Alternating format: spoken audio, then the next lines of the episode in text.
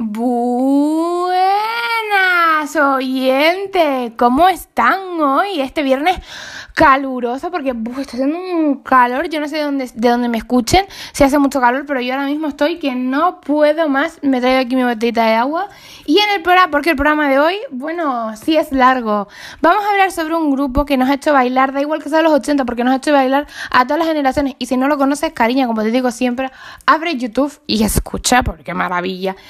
Tendremos al grupo Radio Futura y además de eso mm, tenemos hoy otra entrevista porque aquí todo el mundo quiere ser entrevistado y se llama Oscar Sánchez, una gran promesa de la poesía y nos va a deleitar con su magnífico trabajo. Así que, después de haber dicho todo lo que nos espera en el programa de hoy, dentro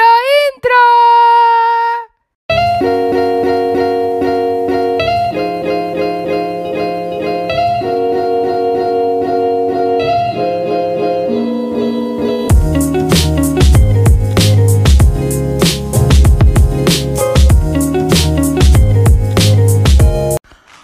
Pues la historia de, este grupo comienza en el año 1979, cuando Herminio Molero estaba buscando unos músicos para crear una banda y de repente se presenta Enrique Sierra, que era el antiguo Caca Deluxe, que el grupo tiene una canción que hace referencia a tú fuiste un Caca Deluxe y nunca te porque bueno, a ver, el grupo que duró poquísimo y aparte de que mm, tocaban de esa manera y cantaban de esa manera, pues dejémoslo ahí en el aire. Este fue escogido como guitarrista, luego los hermanos Auxerón, Luis y Santiago, que entrarían en la banda, uno como bajo y otro como voz. Y por último, el batería Javier Pérez Grueso. Ustedes me dirán, Laura, eh, Javier Pérez Grueso me suena a menos cuatro. Es la furia, amiga. Y hay una cosa que tengo que decir porque si no se me va a olvidar. Y es que esta banda participó en la película Laberinto de Pasiones de Pedro Almodóvar. Peli recomendada para echarse una risa. A ver, no es un bestseller, no es la peli del año 82 pero mm, merece la pena si estás un día aburrido en tu casa y no sabes qué ver, mira esa peli porque mm, risas, o sea, risas aseguradas. Esta sería la primera formación del grupo porque durante todas sus etapas va a cambiar un montón y ahora iremos viendo. Herminio va a componer las canciones que estaban mezcladas con sonidos electrónicos con aspectos de música popular española. Era Enrique el que ponía su toque de rock duro y Santiago y Luis trabajaban en una construcción más teórica y material. Poco tiempo después, graban su primer disco, Música Moderna, en 1980. Un trabajo que fue muy bien acogido por el público español. Y tanto, porque este disco estaría la canción conocidísima por todos y todas, la de Enamorado de la moda juvenil. Qué temazos que estamos ahí escuchando de fondo. ¿Quién no se sabe esa canción? ¿Quién no la ha bailado? Después de un año lleno de éxitos, tocarían en Madrid y Barcelona. Por primera vez, serían los teloneros de Elvis Costello. Después de un gran comienzo, aparecen las primeras complicaciones en el grupo y por ende, Herminio y Javier, o sea, la Furia, dejan el grupo. Por lo tanto, se reincorpora el batería Solrak Velázquez. En el año 1981 estaban un poco cansado de que la, de que la gente dijera que eran un producto comercial y entonces rehicieron el grupo, su estructura de la banda, tanto como la música. Cambiaron la, batería, la guitarra, el bajo y la voz y empezaron a experimentar con nuevos sonidos. Poco después, este grupo empezaría a denominarse como rock latino, una música que ha marcado muchísimo a la carrera de Radio Futura. A los finales de este año ya contaban con distintas maquetas que no dejaban de pincharse en todas las emisoras de radio del país y que cada vez tenían más numerosos conciertos. Jaime Estinus se encargaría de producir el primer single que contaría con la canción La estatua del jardín botánico y Rompeola. Grabando a continuación el disco Dance Usted, que contenía el tema instrumental Tus Pasos. En 1983, el grupo tiene un gran prestigio en todo el país, ya que sus canciones, como decíamos anteriormente, no paraban de sonar en la radio. Y entonces, ¿qué pasa? Pues Airiola, que era una discográfica muy importante del momento, les hace firmar un contrato. Así que ellos sacan otro disco llamado La Ley del Desierto, La Ley del Mar, que se publica en el año 1984, teniendo este disco otra vez un rotundo éxito. Y aquí se encuentra un temazo, otro temazo, porque esta banda no deja de tener temazos, que es Escuela de Calor. O sea, más tarde, abrumados por el éxito de este grupo, pues ellos se, se deciden ir al Escorial y se encierran en una casa a componer. Entonces eh, van a preparar el disco y le dicen a la discográfica, te queremos ir a Londres. Y los de Airola le dicen, pues venga mi niño, para Londres que nos vamos. Y el disco que compusieron se llamaba De un país en llamas. Por otro lado, la remezcla de las canciones eh, que contenía ese disco contenía canciones remezcladas como podían ser Semilla Negra, que estaban ayudadas en las canciones por el guitarrista gitano Raimundo Amador. Este maxi tuvo un gran éxito a nivel español e internacional. Y es aquí cuando el batería Sol Rack se va. Ya les digo yo que este grupo eh, yo no sé qué tenía, pero todo el mundo entrando, saliendo, entrando, saliendo, cariño, o te quedas o te vas. O sea, es que la gente, yo tampoco sé por qué la gente se va de los grupos, porque luego yo digo, a la mínima que tú te vas, el grupo triunfa, así que yo me quedaría hasta el final. Pasamos al año 1986, donde el grupo vuelve a modificarse en el sonido y sus componentes. Entra la batería Carlos Torero y el especialista de rumbas Pedro Navarrete, teclista. En el año 87 graban la canción de Juan Perro, que fue grabada en Nueva York, donde descubrieron nuevos sonidos y hace una al grupo el percusionista cubano Daniel Ponce y los Uptown Harmons, que eran los que formaban el componente de viento.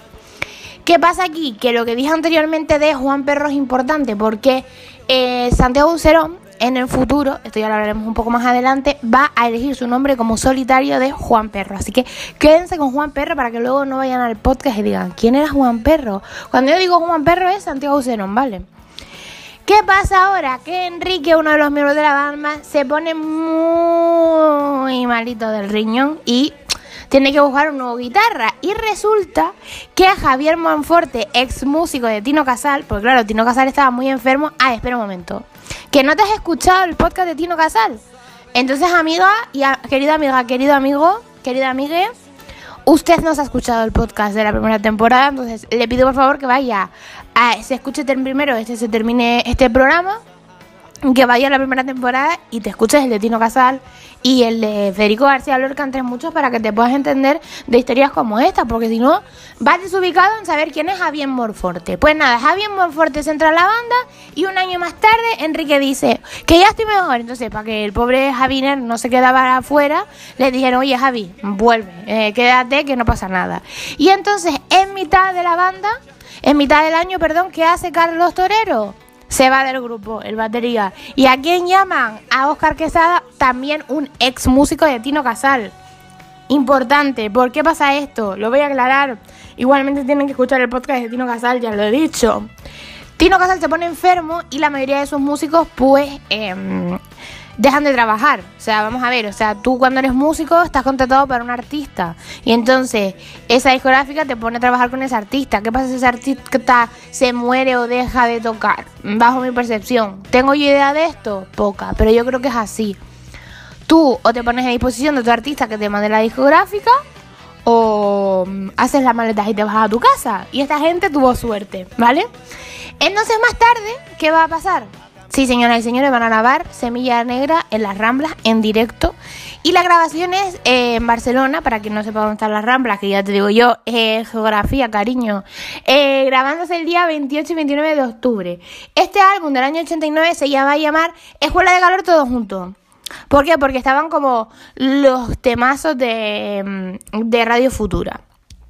¿Qué pasa otra vez? Que Enrique vuelve otra vez a ponerse malito y entonces tienen que llamar en medio de la gira a un guitarra y llaman a Oli Halshad, que fallece en el año 1992. También importante, ¿quién es Oli Halshad? Oli Halshad es un guitarrista británico que llegó a España porque se enamoró de una española llamada em, Sana. Sana, creo que se llamaba Sana. Mm, sí se llamaba así porque yo estaba escuchando una canción de ella esta mañana. Mm, la memoria no me funciona. Entonces, eh, era un guitarra conocido por eh, tocar borracho. Entonces, mm, que, a ver, señores, ni las drogas ni el alcohol no van a ser mejores. Ya lo dijo una vez Enrique Urquijo y lo repito yo. O sea, eh, no. O sea, dejen esas cositas. Así que ahora nos vamos a meter en qué sucedió en el año 1990 porque ya el grupo está decayendo. En 1990 sale Veneno la piel, otro hit, otro temazo que tienes que tener tú en, tu coche cuando vayas de viaje ahora en este verano, aparte de Ídolos y Referentes el podcast. Este consigue el número uno en España y entonces el quinteto da su última gira porque dice, mira, yo ya no puedo más. Y en 1991 llega Tierra para Bailar, que ya es el último disco donde hacen unas canciones de mezcla super bailables, así, un rock un poquito latino como ellos tenían, con temas como El Tonto Simón. Y en 1992 el grupo hace un disco de rarezas y eso solo significa una cosa. Eso solo significa que el grupo, señoras y señores, broke. Lo dejaron. Bueno, break, no broke. No me he equivocado en el verbo. Entonces, nada, mm, cada uno sigue por su lado, pero eh, Santiago Ucerón, que es el músico, mm, el cantante, la voz cantante, pues ahora se llama Juan Perro y, de, y bueno, ha seguido sacando discos. El señor es licenciado en filosofía.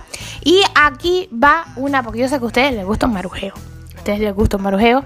La canción de El corazón de Tiza, La pared, es una canción que hay mucha gente que la clasifica una canción machista porque dice, como, y como te vuelvo a ver pintar un corazón de tiza en la pared con mi nombre dentro, te voy a pegar una paliza que tú dices, eh, Santiago Cerón, tampoco, tampoco va a ponerse así, que eso se borra, además que es tiza, que, ¡oh! oh, hombres, pero bueno, no, a ver, todo eso tiene una explicación. A raíz de esto, Santiago Cerón, que ahora es profesor también de filosofía en la universidad, no sé si en la universidad de... Mm, de la... Eh, no sé en qué universidad es profesor. Bueno, pero yo oí por ahí que era profesor. Comentó a sus alumnos, porque yo les digo en, en Facebook, que sí les parecía que la música de los 80 y la música actual eran machistas. Entonces él como que dejaba entrever de que podía haber un mensaje, pero no tiene por qué ser machista. A ver, Santiago Cerón, todos hemos cometido alguna vez un error. Una cosa que siempre digo yo y que siempre te va a decir cualquier persona que trabaje en este mundillo. Eh, gente, mm, las cosas hay que juzgarlas con una vista de tiempo. Yo no puedo juzgar una canción de los 80, por ejemplo. Hombres G que dicen, o sea, ustedes ven la película de Suéltate el pelo o Sufre Mamón de Hombres G y yo no la puedo juzgar con unos ojos de siglo XXI. Porque es que la película tiene cosas machistas. Sí, muchas cosas machistas. Pero es que en los 80 ustedes se creen, había muy poca gente que se fijaba en eso. Entonces, eh, eso nos sirve también para dar un paso de decir, oye, mira, ahora estamos reconociendo esto. Y eso nos sirve para tener un ejemplo de, eso no lo tenemos que volver a repetir.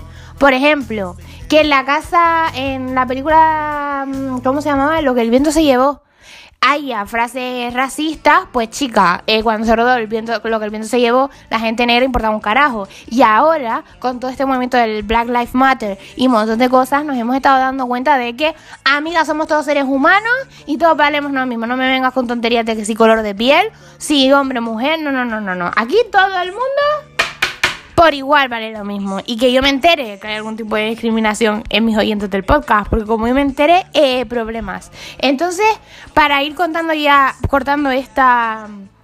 Que me, ven, al final me lío con tantas cosas y al final no llegamos a un punto muerto.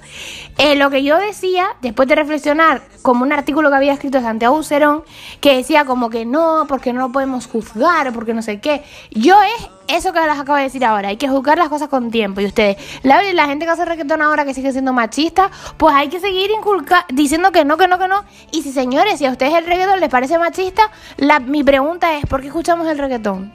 Amiga, ahí llega la, ahí llega, porque no todo el reggaetón es machista. Hay reggaetón que no es machista y está muy bien. ¿Ustedes han escuchado alguna vez a Mala Rodríguez o a Beatriz Luengo? Bueno, pues ahí estamos. Entonces hay que crear más escuelas de un tipo. Si a una cosa no nos gusta hay que dejarla de escuchar, porque si dejamos, si seguimos escuchando a una persona, eso, esto es como los seguidores que tienen Naim Darrechi. Si yo soy, si yo sigo a Naim Darrechi, Naim Darrechi va a seguir diciendo estupideces. O sea, es que eh, es así. O sea, tenemos que cortar las cosas. ¿Y cuál es mi opinión de todo esto? Que sí, que hay machismo. Los Beatles eran machistas, hay canciones de los 80 que eran machistas y homófobas y ahora pasa igual, lo que pasa es que tenemos que seguir condenándolo poco a poco. Yo creo que Santiago Cerón también saltó un poquito por el tema que pasó hace ya unos años en OT 2017. Eh, que usted, yo no sé si ustedes se acuerdan, pero fue lo de maricones y todo eso, que esto lo voy a tratar muy por encima. ¿Qué fue lo que pasó? Bueno, que también tenemos un especial de Mecanos de la primera temporada que yo hablo de esto, así que te vas a escucharlo porque si no este podcast, chicas, se nos hace infinito. Pero ¿qué pasa? Que esa canción fue escrita en los 80, ahora está muy bien que me dejamos mal, que Nacho Cano, Nacho José María, no sé, pero bueno, los dos cuentan como un pack, la verdad. Uno escribía mejor que el otro, pero bueno, las cosas como son. Eh, están escritas en los 80 y tenemos la capacidad de decir, oye, eh, dos chavales que digan, oye, mm, esto no está bien, Nacho Cano, José María, ¿lo podemos cambiar? No, porque eso está así, ya está así, no se puede cambiar. Pero está así porque no se puede cambiar para que tú veas y te des cuenta de que eso es un error. Porque si se cambia, vas a pasar de ese error. ¿Saben lo que les quiero decir? Y bueno, después de esta reflexión, señoras y señores, vamos a darle paso a la entrevista. Ya terminamos con, con esta, este especial dedicado a Radio Futura. Estoy hoy, que yo creo que es el calor, pero que las palabras están como atravesándome. No se preocupen, estoy bien. Tengo aquí mi botellita de agua del primar, muy preciosa. Con Animal Print, como ustedes no las pueden ver, pues yo le hago un poco de, de, yo les digo cómo es mi set y todo para que ustedes se pongan. Pues amigos y amigas, estamos aquí ya con la entrevista, así que dentro entrevista. Smooth like butter, like a criminal undercover. Don't pop like trouble, breaking into your heart like that. Cool shade stunner, yeah, owe it all to my mother. Hot like summer, yeah, I'm making you sweat like that. Break it down. Ooh, when I look in the mirror, I'm not too hard to.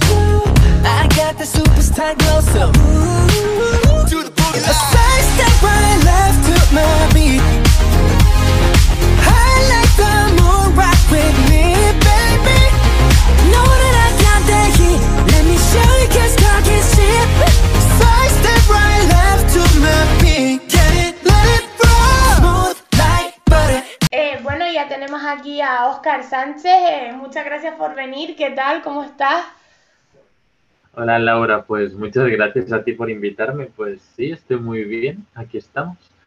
Bueno, pues vamos a empezar con las preguntas de la entrevista. La primera pregunta era que ¿cuándo comenzaste a escribir? Pues, a ver, oficialmente empecé con nueve años porque para el colegio nos, eh, nos dijeron vamos a hacer un concurso para escribir un villancico eh, para Navidad y el ganador pues se llevará un premio, creo que era yo que sé, algo tipo un juguete o algo así, hmm. no recuerdo muy bien qué era. Pero eso yo dije, mira, me parece interesante, voy a participar. Ese villancico a día de hoy no lo encuentro, no lo encontré en ningún sitio, pero se ve que ganó, porque yo me acuerdo que gané y porque recuerdo que fue lo típico que cuando hacéis las actuaciones de fin de curso y dan el premio, pues me acuerdo que estaban mis padres y fue muy, o sea, yo creo que ahí empezó un poco mis ganas de escribir, pero no lo retomé hasta a lo mejor los 13, 14 años, que ya pues era un poco más mayor, me empecé a interesar mucho porque me gusta mucho leer, bueno, me gusta mucho leer, y sobre todo empecé a interesar por la poesía y dije, oye, pues a lo mejor puedo intentarlo yo, y ahí pues como que lo empecé a tomar un poco más serio, que antes lo escribía pues quizás cosas más tontas. Qué, interesante ahí desde, bien chiquitito, ya en el cole, que te atraiga porque las otras personas que he entrevistado que se dedican a escribir no son desde tan chiquititos y me llama la atención desde tan pequeñito que ya dijera, pues hombre, a lo mejor esto estoy bien encaminado por aquí, ¿no? La siguiente pregunta también va muy enganchada con la primera, que es sobre si tú te encuentras más cómodo escribiendo poesía o narrativa. Es una pregunta difícil, la verdad, porque sí es verdad que yo me he dedicado a escribir más poesía que narrativa. Porque la poesía la noto más como un, una especie de terapia para mí mismo. Entonces, cuando estoy mal, pues es como cojo, escribo un poema. Estoy muy contento, cojo, escribo un poema. O me inspiro con algo, escribo un poema. Pero porque son como muy de hacerlos en el momento, que te salen las cosas más fáciles. A lo mejor sí son cosas que quieres pensarte más y la elaboras más, pues son cuestión de días, pero un poema a lo mejor yo llego a escribir un poema en cinco minutos, sin exagerarte, básicamente solo con pensamientos y con sentimientos. Entonces quizás yo diría que es más fácil para mí escribir poesía, pero sí es verdad que me siento más cómodo cuando escribo narrativa, porque para mí implica pues un desarrollo más, eh, digamos, está todo más organizado, eh, lo, tengo la idea siempre muy clara, en cambio la poesía es como requiere de demasiadas emociones y a lo mejor luego después de escribir uno acabo con un mental breakdown de eh, narices y tampoco es algo que, es lo que te digo, es, más fácil escribir poesía, pero supone también mucha,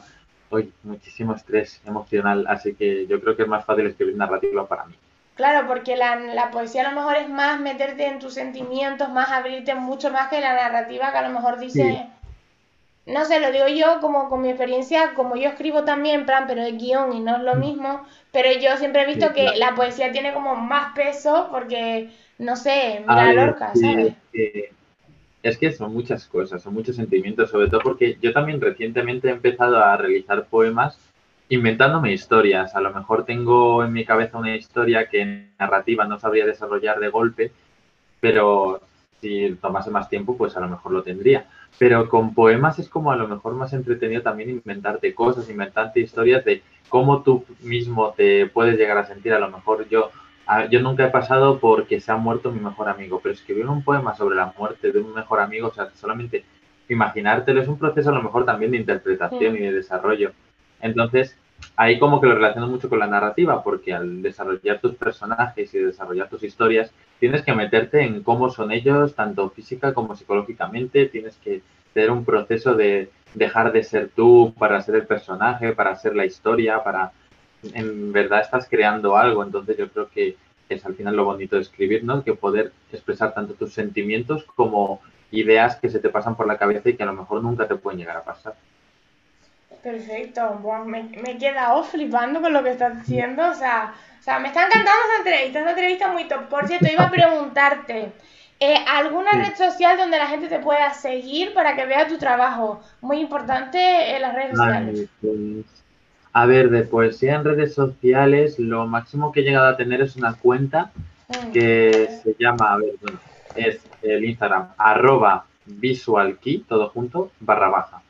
Es una cuenta que realicé para un trabajo de la universidad con dos compañeras de clase, que básicamente la cuenta iba un poco de hacer una cuenta dedicada a la escritura. Empezó con la idea de crear videoclips de poesía, que al final conseguimos crear uno, pero como nos pilló justo en la época del eh, cuando nos encerraron por la pandemia, que no podíamos salir, pues solo pudimos hacer uno, pero realizamos publicaciones más o menos semanales con frases así muy dramáticas, también eh, con poemas que eran míos, de mi autoría, también algunos poemas que escribieron mis compañeras, pero al final mi rol en, ese, en esa cuenta era pues realizar los poemas y ahí pues hay bastantes que yo escribí y pues es lo máximo, a lo mejor que he sacado así como de escritor, para que me entiendas. Entonces, pero sí que es verdad que tengo a futuro empezar a plantearme cuando ya empiece con mi cuenta más profesional, más con temas audiovisuales, que hay muchas cosas que me gusta hacer aparte de escribir,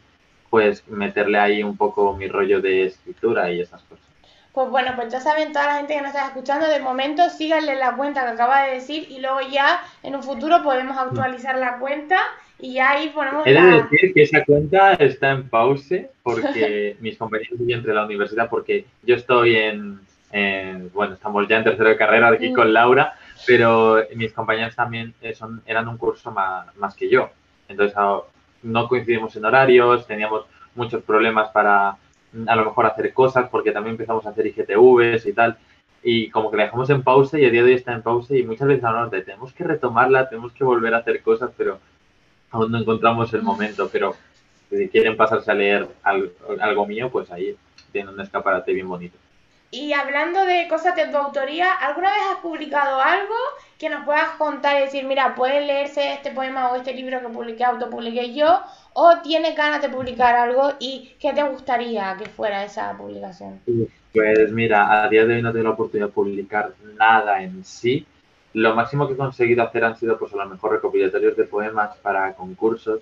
De hecho, el primer poemario, por así decirlo, que escribí, lo, es, lo hice el año pasado, por febrero de 2020, que era básicamente para un concurso de la universidad, que era pues hacer un poemario. Realicé un poemario a lo mejor de unas 12 páginas y era eh, contenía nueve poemas cada poema pues tenía una temática diferente, eh, se llamaba Nose y pues básicamente era un poco hablaba de, un poema hablaba de la euforia, otro de la vehemencia, pero a, lo mejor otro hablaba pues, yo qué sé, de la disforia personal, entonces le dediqué mucho tiempo, la verdad, al final no gané nada en, en ese curso, no pasa nada, la cuestión es intentarlo y no dejarlo todo a la mitad o no hacerlo.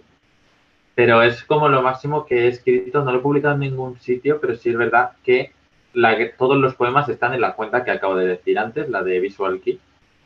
Y a día de hoy estoy enfrascado en un proyecto que es de un poemario que va a tener, a lo mejor, mi intención son 25 poemas, eh, que va a estar intercalado con diferentes introducciones a modo de quizás micro relatos que van a tener que ver con el capítulo y de momento eso, estoy enfrascado en ese proyecto de escritura. Quiero hacer el intento ya de lanzarme a enviarlo a todas las editoriales que pueda, a ver si a lo mejor tengo suerte y se publica. Si no, pues intentarlo hacerlo de manera independiente, eh, a lo mejor encontrar una editorial más pequeñita donde pagándolo yo pueda pues así hacer la edición y pues es lo que estoy haciendo ahora mismo. Y bueno, aparte también de eh, estar de asesor con escritoras de canciones, con algunos compañeros y amigos y pues poco más estoy haciendo ahora. O sea que bueno, y... Ah, perdón. No, dime, dime. además, el, además tengo desde hace un año y medio, casi dos, eh, una novela que estoy bastante enfrascado haciéndola que sí que son, mm, pues estoy con un poemario y con una novela, pero es como que la novela requiere muchísimo más tiempo y es algo que quiero que esté muy bien cuidado porque es una historia que personalmente me encanta y no querría hacerla deprisa y corriendo. Entonces estoy más, eh, pues estoy con el poemario, pero cuando tengo nuevas ideas para la novela, pues las desarrollo y la hago y tal. de momento pues va bien voy quizás con un cuarto de novela, un poco más, y estoy bastante contento con todo lo que estoy haciendo.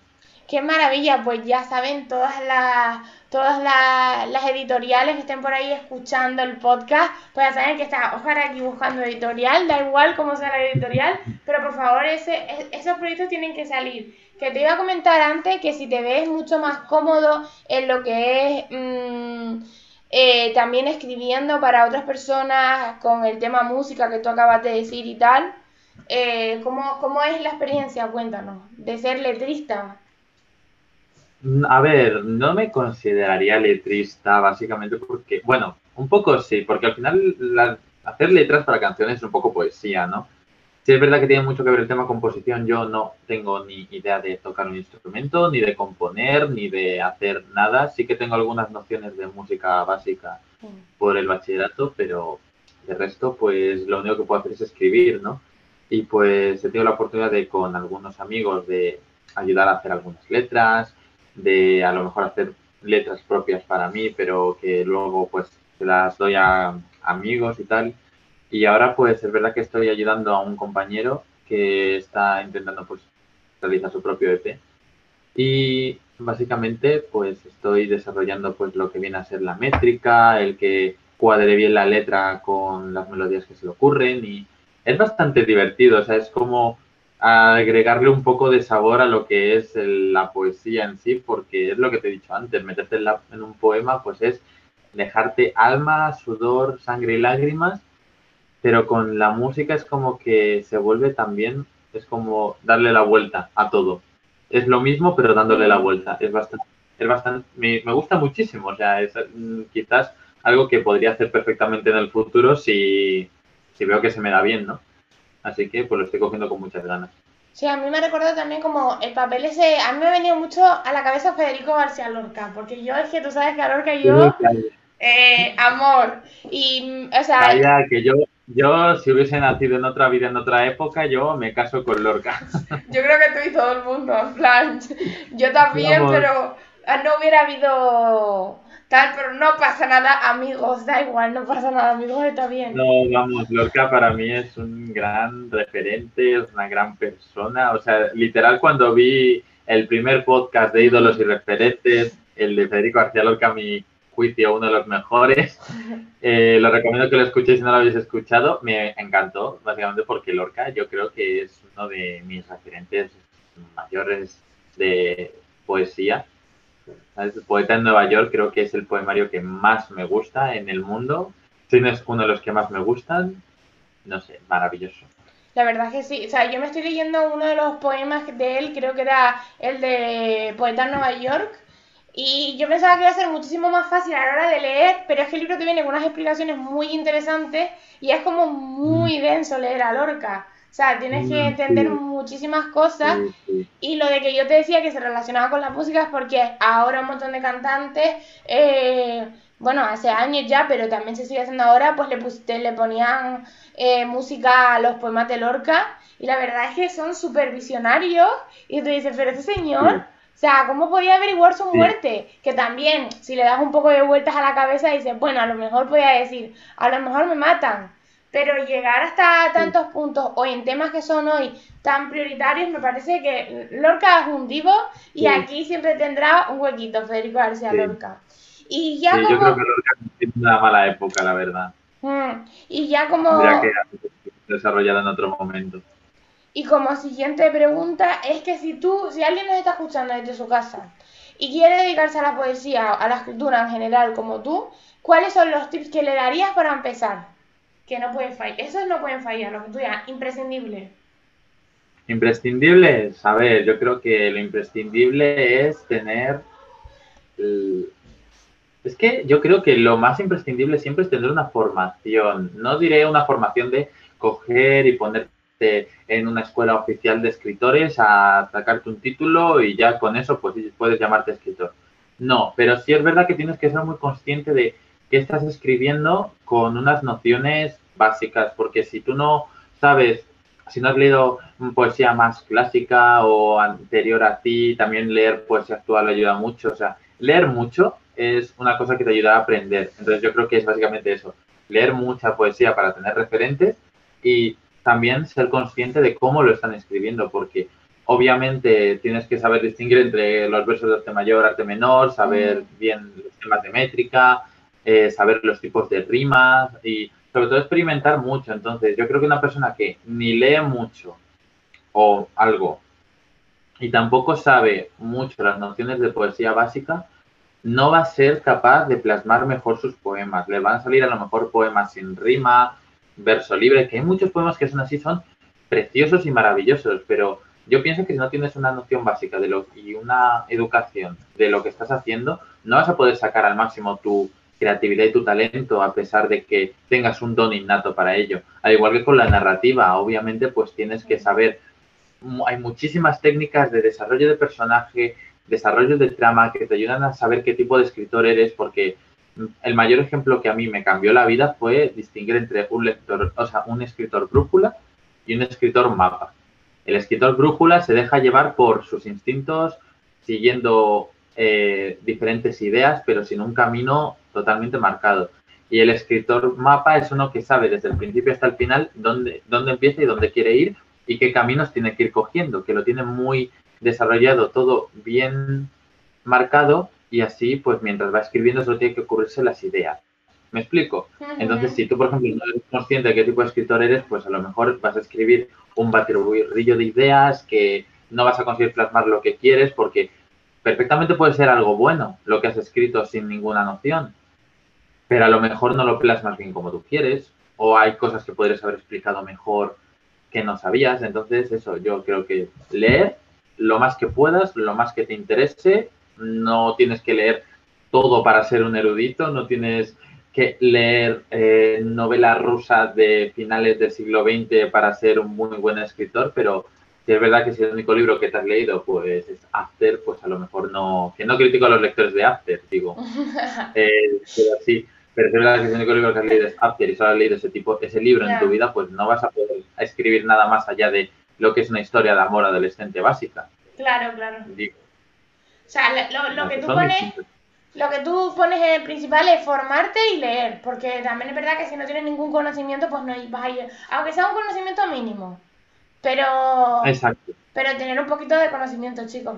Bueno, como sabes, nuestro programa se llama Ídolos y Referentes, Y entonces yo le estoy pidiendo a todos los entrevistados que me digan tres ídolos o referentes que sean muy importantes para su vida. Así que yo ahora, ¿y por qué? Entonces tú me dices... Solo tres, no me Solo tres, solo tres, solo pueden ser tres. Todo el mundo ha sufrido mucho porque son solo tres. Mira, yo te puedo decir una cosa. Yo voy a decir dos que tengo muy, muy claro a la hora de mi papel como escritor, que es básicamente Lorca, ya lo he dicho antes, lo vuelvo a decir ahora, Lorca yo creo que es el escritor uno de los escritores más maravillosos que ha existido en el mundo, uno de los escritores que más me ha inspirado, que más me ha hecho ver que él, a lo mejor, el, el estudio tanto de lo que son la, el arte de la poesía tiene que tener mucha profundidad para que tú puedas llegar a, llegar a ser un buen poeta, que puedes innovar y hacer cosas muy diferentes sin necesidad de buscar algo que no haya hecho nadie. Es una persona que abrió su alma completamente en todos sus poemas y sinceramente yo creo que después de esa persona la tengo como muy en lo que es lo más clásico, ¿no? Lo más que no es antiguo en realidad, o sea, fue a principios del siglo XX, eso fue hace nada, entonces no, pero sí es verdad que es como lo más clásico que puedo decir que es mi mayor referente. Y luego tengo a otro escritor que a día de hoy es mi escritor favorito. Es el mejor escritor que creo que ha dado el siglo XX, y eso que estamos a principios. el siglo XXI, perdón. He dicho XX, perdón, el siglo XXI. No pasa nada, no pasa nada. que es Cris Cuello. Cris Cuello escribe tanto poesía como narrativa y es una de las personas que me hizo que yo podía hacer las dos cosas, como buena Hannah Montana que soy, lo mejor de los dos mundos. Y, y dije, pues es que ese chico ha escrito eh, dos novelas, un una autobiográfica y otra biográfica, que es una sobre él mismo y otra sobre un miembro de su familia, que son dos libros que están escritos con tanto amor, con tanta delicadeza, con una forma de escribir tan sumamente personal, intimista y que encima te identificas mucho con él porque él representa al colectivo LGBT. Y yo, pues, uno de los primeros escritores así abiertamente homosexual que conocía y que escribía sobre homosexualidad en un libro y dije, gracias, gracias por ser un referente, además porque obviamente Lorca lo hizo, pero desde mm. El que no se den cuenta de lo que estoy escribiendo, pero a la vez es algo obvio cuando lo lees y cuando lo analizas, pero él lo escribe sin tapujos, coge y escribe un poema sobre su exnovio que le hizo muchísimo daño, coge un libro sobre su vida que desde pequeñito hasta que fue adulto, a ver, que tiene 26 años actualmente, entonces es como ese paso de desde que nace la adolescencia, tal, en una sociedad española en la que pues ser gay nunca ha estado del todo bien visto y pues a mí eso me ayudó muchísimo, sobre todo a descubrir quién era yo y por eso le debo muchísimo a ese escritor, por eso es mi escritor favorito y lo recomiendo leer a todo el mundo, sobre todo si formáis parte del colectivo, que ayuda muchísimo tener un referente eh, que escribe cosas sobre ti y sobre ti mismo y pues eso, y ahora el tercero, yo como dijo yo ahora el tercero. Solo te digo que antes de, que entre en tu entrevista, hay una canción de los BTS, Butter, perdón por mi inglés, o Butter, lo siento, o sea, mi inglés, muy, muy, muy malo el inglés. Pero la he puesto porque estoy poniéndole la canción favorita de cada invitado si no son músicos y tal, pues estoy poniendo una canción. A ver, tampoco sabía si era tu canción favorita, pero yo dije, le voy a poner a BTS porque yo sé que Es una canción que me encanta y que agradezco mucho que pongas ahora, así que muchísimas gracias, pero ay, madre mía, es que ahora estoy pensando a lo mejor que voy a ponerte de tercer referente en cuanto a escribir, le voy a poner a Ed Sheeran. Ed Sheeran es quizás uno de mis cantantes favoritos, si no es el que más sobre todo porque es en tema composición y creación de letras, me encanta, me encantan todas sus letras, todas sus letras tienen una historia detrás, que la gran mayoría es verdad que son de amor romántico, pero mi canción favorita eh, se llama A Fire Love y trata sobre la historia de su abuelo que tenía Alzheimer y que murió. Y la historia va tratando eso, de cómo lo vivió él, su familia, su abuela. Y a mí es una canción que me llama mucho el corazón, sobre todo porque me recuerda a mi abuela, que también falleció hace unos años. Y es una canción que escucho y que nunca puedo evitar no llorar. A mí me pasa lo mismo, me, lo puso, me la puso una compañera, perdona que te interrumpa, pero es que estaba haciendo lo mismo porque me la puso una compañera en la guagua en una excursión y yo te juro que el inglés se me da más o menos bien, pero es que me hizo llorar, o sea, todo lo que decía la canción y yo, madre mía, es muy fuerte. Es que, es, eso. es que al final yo creo que de los, de los tres referentes que te he dicho, yo creo que mi mayor meta como escritor es poder hacer que las personas que lean los, lo que yo escribo, tanto narrativa como poemas, se emocionen, que les haga sentir algo, ya sean emociones negativas o positivas, porque al final en lo que se parecen ambas emociones es que les ha importado lo que han leído. Ya sea para decirte que es un horror o es un mal libro o un mal poema, eso significa que les ha despertado el interés de leerlo y el interés de decirte que es malo. Hmm. Porque algo que te da igual, pues te da igual, la diferencia pues da igual. Y si es algo que le ha transmitido emociones positivas, pues es de agradecer que la gente sea capaz de sentir eso con algo que escribes. Y yo pues quiero llegar a ese punto de decir, alguien que lo ha leído le ha inspirado, le ha emocionado, lo ha odiado y también, sobre todo, yo creo que superarles, porque lo bueno de tener un referente es no solamente intentar parecerte a él o copiarle en todo lo que hace o que pues te inspire a hacer cosas, ¿no? También es el hecho de decir, yo quiero ser mejor que tú, yo quiero coger y llegar a ser tan bueno incluso más que tú, no desde el punto de vista soberbio, sino de, joder, es una meta, es una aspiración. Si tú quieres parecerte, igualarte a alguien, pues al final no estás siendo tú, estás siendo él. Y si consigues, pues superarle a él te has superado a ti mismo. Entonces es un buen camino, un buen proceso. Entonces yo creo que es otro consejo que daría a cualquier persona en general, que es que siempre intenta superar a todo el mundo, pero sobre todo a ti mismo, como hmm. profesional, como persona, como todo. Eso de lo que estabas diciendo ahora de los referentes es muy importante porque yo a la hora de plantearme el año pasado en el confinamiento la idea de este programa, eh, había tenido muchísimo debate con ciertas personas la idea de que es un referente. O sea, a nosotros, a nosotros me refiero al colectivo LGTBI y montones de colectivos como lo que ha pasado con el Black Lives Matter y con todo, todo, porque todo se tiene que hacer una revolución. Eh, necesitamos referentes y que no estén metidos en la oscuridad, que la gente no reniegue a, por ejemplo, siempre se ha dicho cuando un artista pues no ha salido del armario, porque como el tema de Lorca, Lorca nunca dijo soy homosexual abiertamente, pero sus poemas lo decían, ¿no? Y la gente que dice, pero bueno, a mí qué más me da con que se acostaba Lorca. O sea, no es eso. La intención es, es que yo diga, pues yo me he reflejado con Lorca y gracias a Lorca soy como soy. Pero para eso hace falta los referentes, no para. A mí me da igual con quién se acueste alguien, ¿sabes?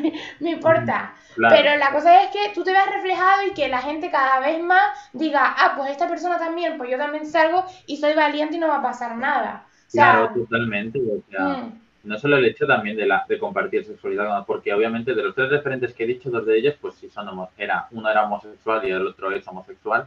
Pero Chiran, por ejemplo, eh, yo creo que es un cantautor que se identifica sobre todo por hacer canciones de amor heterosexual. Y yo por eso me voy a sentir menos identificado. No, es verdad que me siento muy feliz y muy cómodo sabiendo que ahora cada vez hay más artistas con los que me puedo sentir más reflejado, mm. identificado, de tomar de referencia, pero también hay muchos sentimientos que con una persona heterosexual, bisexual, lo que, la etiqueta que quieras ponerte, pues obviamente yo me voy a sentir igual de identificado, ¿sabes? Porque hay muchas situaciones, hay muchas eh, cosas como personas vivimos y pues aunque no las vivimos de manera diferente, las vivimos de manera igual también. Son muchas cosas al final. No creo que todo se reduzca a sexualidad, a gusto. Claro, o sea, la gente tiene que tener en cuenta de que la gente a lo mejor hay gente que vive dentro de no solo un armario, sino dentro de, de, de sí mismo y se da miedo, le da miedo salir al mundo irreal por lo que le pueda pasar, pues porque hay gente que no ha tenido la, la dicha de vivir en familias eh, súper abiertas, que te acoja súper bien y escuchar a lo mejor, como tú dices, a Ed o leer los libros de ese chico, o leer a Federico García Lorca, pues le hace salir de ese mundo y le hace sentir bien. Que por lo menos que, ¿sabes? Que tenga una buena vida. La gente es que se raya mucho con esas cosas y, y nada, te queríamos dejar esto aquí claro. Y Oscar, muchísimas gracias por venir al programa, la verdad, ha sido un placer. No, muchísimas gracias por invitarme, en serio. Ya cuando, si, si, si sale algún otro proyecto, sabes que puedes volver aquí a Ídolos y Referentes cuando tú quieras. Y nada, que, Que muchísimas gracias y un besito muy grande.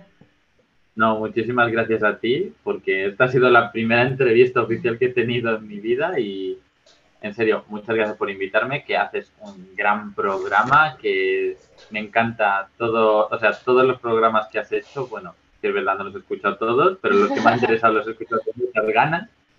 Y en serio, que sigue así, que lo estás haciendo genial y que eres maravillosa, en serio. Muchas gracias.